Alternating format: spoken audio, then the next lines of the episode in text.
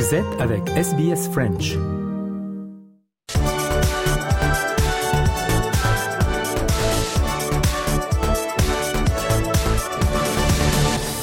Europa Voice numéro 130, mesdames et messieurs, bonjour. On va aborder deux thèmes aujourd'hui, l'Ukraine et la COP28. Et pour en parler, on retrouve Nathanaël Bloch. Salut Nathanaël. Salut Marianne. Coup dur pour Kiev, un Nathanaël qui voyait son adhésion à l'Union Européenne plus proche et plus concrète que jamais. Mais c'était euh, sans compter la Hongrie et son premier ministre Viktor Orban qui refuse toute négociation. Et ce, dans un contexte assez particulier puisque après un an de sanctions, eh bien, Budapest voit ses aides euh, européennes revenir. Est-ce que vous pouvez nous expliquer un peu tout ça? Il faut que tous les euh, membres de l'Union européenne, Marianne, soient d'accord pour que euh, l'ouverture des négociations avec l'Ukraine se fasse. Et j'insiste bien tous les membres de l'Union européenne parce que on peut avoir des déclarations de certains leaders, on peut avoir des déclarations de la commissaire van der Leyen. Il faut sur le papier pour que ça se fasse techniquement que les 27 soient sur la même ligne. Et on le sait, pour l'instant, Viktor Orban est plus proche euh, de son allié euh, russe que de l'Ukraine. Et puis surtout, euh, et c'est pour ça qu'on fait le lien avec les aides à la Hongrie qui ont été gelées pendant un an, ça lui permet d'avoir un levier sur ces aides justement et de pouvoir en jouer et de pouvoir mettre en rapport finalement ces deux choses qui sur le papier n'ont peu de choses en commun euh, finalement, puisque d'une partie ce sont des aides parce que euh, la Hongrie ne respecte pas certains critères pour recevoir ces aides par rapport à l'état de droit, le respect des minorités, euh, des communautés LGBTQI, de la liberté de la presse, etc. Et de l'autre, les négociations avec l'Ukraine qui ne concernent d'une certaine façon que l'Ukraine et qui n'ont rien à voir avec la politique intérieure hongroise. Et donc on est dans ce moment euh, charnel, euh, charnière plutôt, mais aussi charnel parce qu'il y a des relations euh, très personnelles de certains leaders avec avec ces sujets-là, à un moment où on va avoir le dernier Conseil européen de l'année qui a lieu aujourd'hui, le 14 décembre, et demain, le 15. Et donc des choses qui vont être quand même assez importantes et qui vont dessiner sûrement le futur de la relation de l'Ukraine avec l'Union européenne. Mais qu'est-ce que la Hongrie reproche concrètement à l'Ukraine et surtout ce Conseil européen dont vous venez de parler du 14 et 15 décembre peut-il faire changer la position de la Hongrie ou alors euh, Viktor Orban campe-t-il vraiment sur ses positions? Alors d'abord, il faut aussi euh, regarder la position d'Orban au regard de la position officielle de l'Union européenne. C'est-à-dire que pour Bruxelles, tout n'est pas non plus fait pour que euh, Kiev intègre directement euh, l'Union européenne. Il y a, comme je l'ai expliqué, plusieurs critères et plusieurs conditions pour pouvoir ouvrir ces négociations. Et pour l'instant, même dans la bouche de Bruxelles, Kiev ne remplit que partiellement quatre des sept conditions, même si euh, euh, l'Ukraine a réalisé des progrès substantiels euh, depuis le, début de ces discussions autour d'une ouverture des négociations. Donc d'abord, ça veut dire que c'est pas tout blanc tout noir, c'est pas la position de Bruxelles versus celle d'Orban. C'est-à-dire que déjà pour Bruxelles, l'Ukraine doit encore fournir certains efforts. Ce que Orban reproche finalement, c'est assez insignifiant par rapport à ce qui se passe en coulisses. Encore une fois, Orban, sa position par rapport à l'Ukraine, elle est définie par rapport à sa proximité euh, avec la Russie.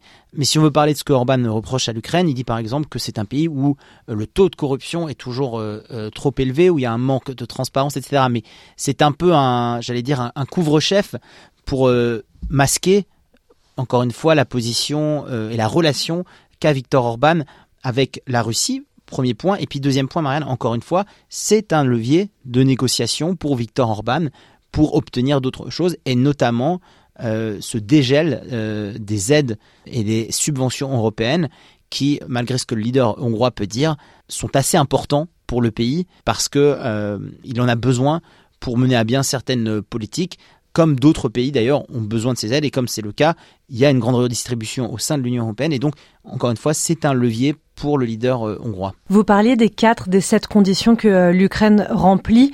Si négociations il y a, si les 27 se mettent d'accord pour entamer les négociations pour l'adhésion de l'Ukraine à l'Union européenne, elles commenceraient ces négociations en mars. Est-ce que ça laisse assez de temps à l'Ukraine pour remplir les trois conditions manquantes? Ça pourrait laisser assez de temps à l'Ukraine, mais surtout il y a des moyens aussi d'une certaine façon de contourner parce qu'il faut le rappeler aussi, hein, il y a la volonté, la velléité de l'Ukraine euh, de rejoindre l'Union européenne. Euh, il y a un narratif assez romantique euh, de partage de valeurs, il y a de la symbolique aussi, justement, de rejoindre le bloc libre des démocraties euh, libérales européennes et complètement coupé avec l'histoire qui a relié l'Ukraine à la Russie pendant de nombreuses années, mais c'est aussi un soutien économique dont l'Ukraine a besoin. mais il y a par rapport à ce soutien économique qui donc serait facilité par le fait que l'Ukraine rejoigne l'Union européenne, parce que si l'Ukraine rejoint l'Union européenne, le pays bénéficiera aussi de ces aides, etc.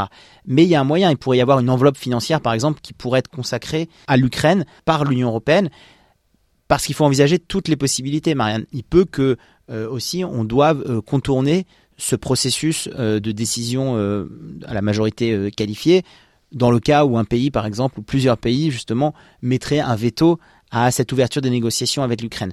Donc, oui, Vladimir, euh, euh, Vladimir pardon, euh, Zelensky met toujours une certaine proactivité à vouloir rejoindre l'Union européenne, mais ce dont il a besoin, c'est de l'aide aussi financière européenne, et il en a d'autant plus besoin que les États-Unis ont déclaré il y a quelques jours de cela qu'ils ne sont plus en mesure de fournir le même volume d'aide en matière d'aide financière à l'Ukraine, et donc soutenir l'effort de guerre.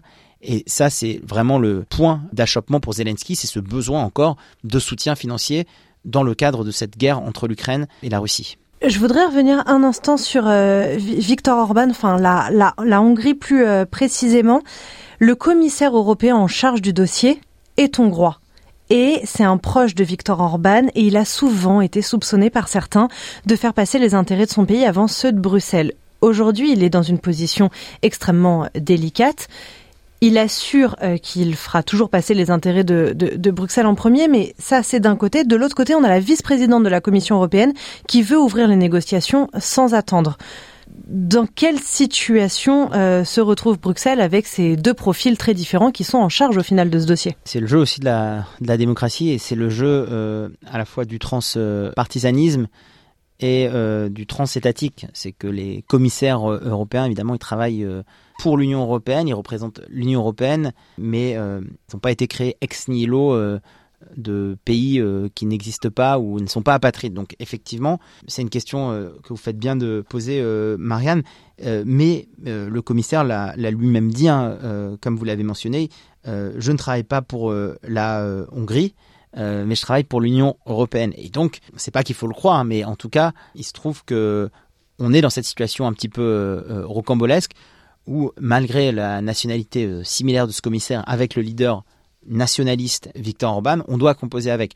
Ce qui est sûr, c'est que les Européens ont tout intérêt à décorréler les deux dossiers et à ne pas rentrer dans le jeu d'Orban en mettant en parallèle et en symbiose ces dossiers à la fois de la relation difficile de l'Union européenne avec la Hongrie et de l'ouverture des négociations de l'Ukraine pour euh, intégrer euh, l'Union européenne avec la position très singulière de la Hongrie. Parce que, encore une fois, c'est là où Orban veut essayer de conduire son narratif en termes de politique et, euh, et de ce qu'il veut obtenir et de ce qu'il veut surtout préserver de son alliance avec la Russie, alors qu'en fait ces éléments doivent être analysés de manière complètement indépendante et il faut absolument encore une fois que les Européens ne tombent pas dans ce piège-là et restent d'une certaine façon euh, soudés et sur une ligne. Ce qui est aussi difficile, Marianne, c'est que les positions des Européens n'ont pas toujours été les mêmes par rapport à l'Ukraine et même les positions au sein de d'un même pays, par exemple, on peut prendre l'exemple de la France, on n'a pas toujours été la même. C'est-à-dire, encore une fois, au début, euh, il y avait effectivement euh, quelque chose d'un petit peu romantique ou de, narratif par rapport au fait que l'Ukraine doit rejoindre l'Union européenne. Et puis après, on s'est opposé aux réalités du terrain, à ce que ça implique en termes d'aide financière, mais aussi aux réalités juridiques et administratives. C'est-à-dire que au-delà du soutien à l'Ukraine dans le cadre de la guerre euh, par rapport à la Russie, il y a des critères auxquels euh, l'Ukraine euh, doit répondre qui sont complètement indépendants de cette guerre avec la Russie et qui sont complètement indépendants de l'histoire et de la relation difficile qu'a actuellement la Hongrie avec l'Union européenne. Merci beaucoup Nathanaël. On le rappelle, il y a ce 14 et ce 15 décembre 2023 un Conseil européen en présence des 27, puis une nouvelle évaluation de la situation en mars 2024 avec peut-être l'ouverture des négociations avec euh, l'Ukraine. Merci beaucoup euh, Nathanaël. Mesdames et messieurs, restez sur SBS French, on marque une très courte pause et Europa Voice numéro 130 continue juste après. À tout de suite.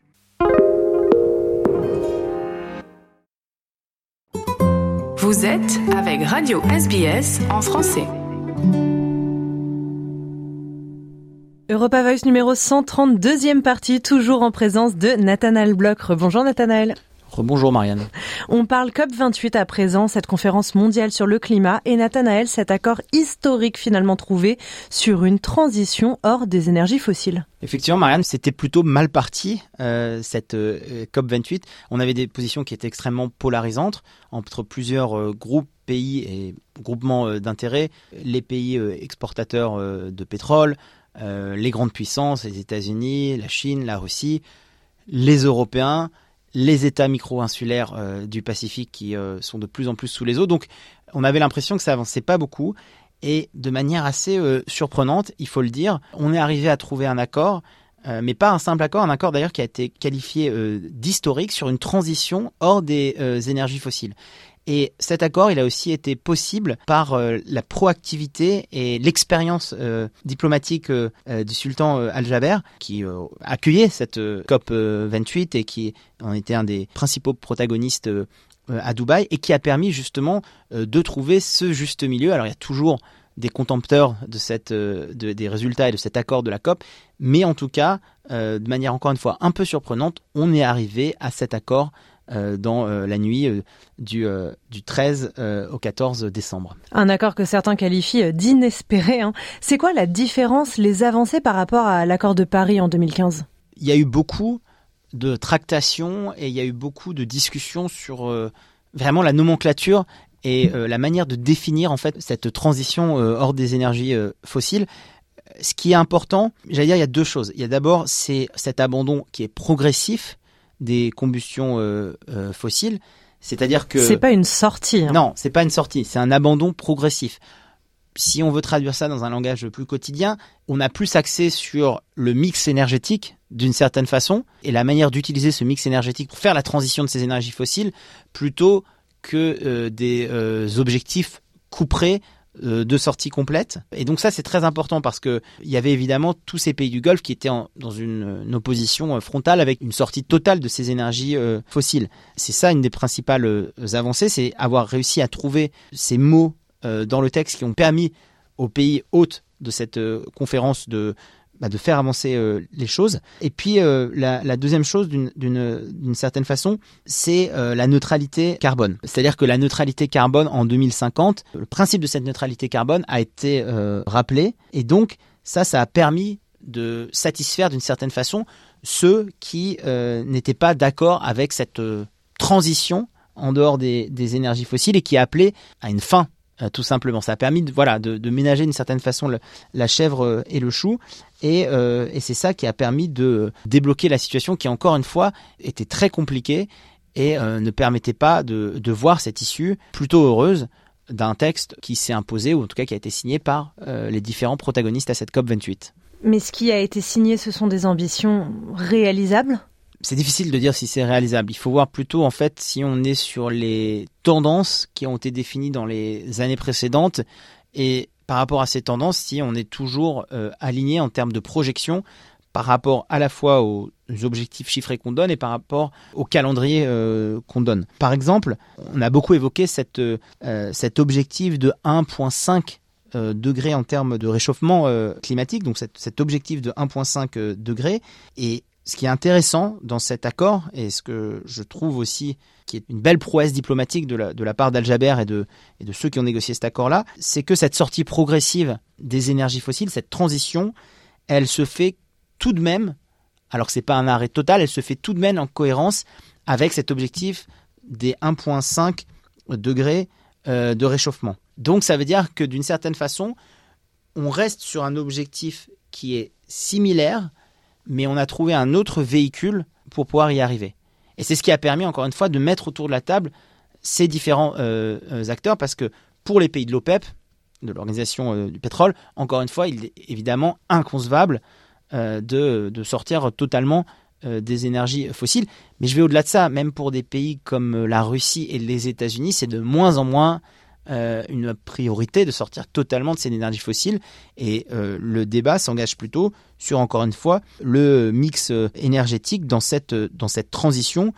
Ça veut dire quoi? Ça veut dire qu'en gros, on va utiliser de moins en moins d'énergie euh, fossile, mais elles vont pas totalement disparaître et on va pouvoir intégrer dans ce mix énergétique d'autres sources d'énergie plus vertes. Et c'est ce qui permettrait de maintenir ces objectifs-là.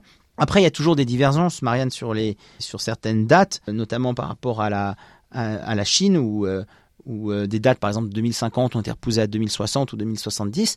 Bon, bah ça, voilà, c'est, ça va être euh, le cadre de prochaines négociations, mais en tout cas, d'un point de vue et de politique, de diplomatie et aussi de, d'accords climatiques, c'est plutôt un succès inespéré pour, cette COP 28. Vous parlez des pays de l'OPEP, vous avez parlé de la Chine, de la Russie, même des pays européens. En quoi cet accord de Dubaï peut et va influer sur la politique de chacun de ces pays individuellement? Ce qui est intéressant, c'est que euh, y a eu des mots aussi qui ont été euh, euh, prononcés dans les articles de certains confrères et qui montrent bien en fait comment maintenant ces accords se font et comment ces accords se font de plus en plus loin finalement du jeu des grandes puissances. On a assisté véritablement à un multilatéralisme climatique. Et c'est très cohérent en fait avec euh, ce qui se passe dans le monde et c'est très cohérent. Il faut prendre une échelle qui est un peu plus euh, grande que nos dernières années, mais à l'échelle du monde, ça fait pas si longtemps qu'on est sorti de cette confrontation entre deux blocs et cette confrontation euh, post-guerre froide, les États-Unis, le bloc libéral, et la Russie, le bloc communiste ça fait euh, la, chute du mur de Berlin, c'était euh, il y a 34 ans. C'était il y a c'était il y a une trentaine d'années, c'était il y a 34 mm. ans. Mm. Donc à l'échelle de l'histoire, passer de ce cette opposition entre blocs politiques à ce multilatéralisme au sein des instances internationales et lors de ces grands raouts internationaux que peuvent être le Forum économique mondial, Davos, la COP et tant d'autres, c'est assez récent. Et donc, ça prouve encore juste que même sur ces enjeux climatiques, de plus en plus, on va être dans des choses fragmentées, avec des alliances qu'on pourrait penser euh, contre nature, avec des groupes de pression qui sont différents. Je, le redis encore une fois, euh, on a beaucoup entendu pendant cette COP 28 euh, ces micro-pays du Pacifique qui ont été applaudis à tout va, notamment par, par l'Union européenne qui espérait quand même un accord un peu plus ambitieux, mais qui ont été très sensibles justement à ces discours de Micronésie, de Vanuatu, de Samoa, qui voient le réchauffement climatique et qui voient cette montée des eaux. Donc ça, c'est un groupe d'acteurs. L'Indo-Pacifique, c'est un groupe d'acteurs de plus en plus important, porté par des pays comme la France, comme euh, euh, l'Australie. C'est ça qui est intéressant aussi euh, à l'échelle de l'histoire et à l'échelle de l'histoire politique, c'est de voir comment, au sein de la COP, comme dans d'autres institutions et dans d'autres raouts internationaux, on voit en œuvre ce multilatéralisme et émerger comme ça des, puissances, des intérêts auxquels on n'était pas préparé ou auxquels on n'était pas confronté ces, ces dernières années. Il y a un dernier point, Nathanaël, que je voudrais qu'on aborde avant de clore cet épisode euh, d'Europa Voice. C'est le fait que certaines personnes ont trouvé ça un petit peu hypocrite que cette euh, COP28, donc cette grande conférence sur le climat, soit organisée aux Émirats arabes unis, qui est quand même le septième exportateur de pétrole au monde. Qu'est-ce qu'on peut dire autour de ça? Il y a toujours deux positions, euh, Marianne. Il y a la position est-ce qu'on ferme complètement la porte et on vit dans une réalité parallèle sans considérer que ces pays existent? Ou est-ce qu'on s'arrange pour mettre ces pays qui a priori ne partagent pas, ou partagent peu de valeurs sur les rails bah, de ce multilatéralisme politique, sur les rails de ces discussions qui se font à l'échelle du monde. On peut citer cet exemple de la COP, on pourrait citer aussi l'exemple de la Coupe du Monde au Qatar.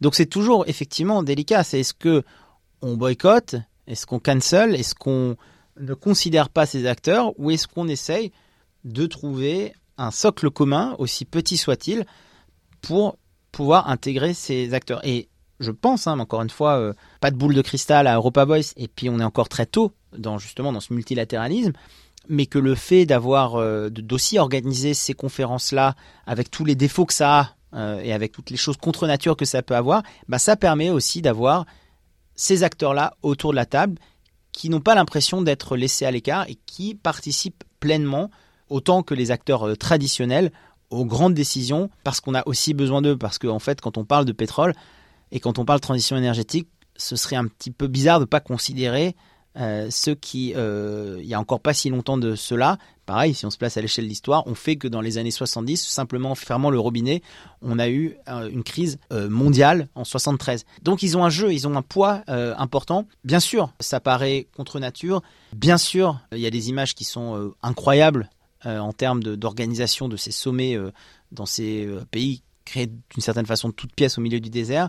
Mais encore une fois, c'est aussi comme ça qu'on avance, en intégrant ces différents pays à la marche du monde. et avec une position peut-être un peu plus multilatérale, plus inclusive aussi, et moins focalisée sur les pays classiques occidentaux. Cette question, Marianne, juste, elle se pose pas seulement pour la COP, elle se pose pour les Nations Unies, pour le Conseil de sécurité des Nations Unies. Ce sera l'occasion peut-être d'un autre Europa Voice, mais il y a bien un moment où, où le fait d'avoir des pays historiques au sein du Conseil de sécurité euh, va créer ou continuera de créer des, tensions. Et euh, le partage de gâteaux qu'il y a eu après la Seconde Guerre mondiale, évidemment, euh, certains aimeraient aussi avoir une part de gâteau, mais bon, ça, ce sera pour un prochain goûter. Merci beaucoup, Nathanaël. Je voudrais apporter une toute petite précision, une correction. J'ai dit septième exportateur mondial de pétrole en parlant des Émirats arabes unis. C'est le septième producteur de pétrole. Messieurs, dames, c'était Europa Voice numéro 130. Merci beaucoup de l'avoir suivi. Merci beaucoup, Nathanaël. Merci, Marianne.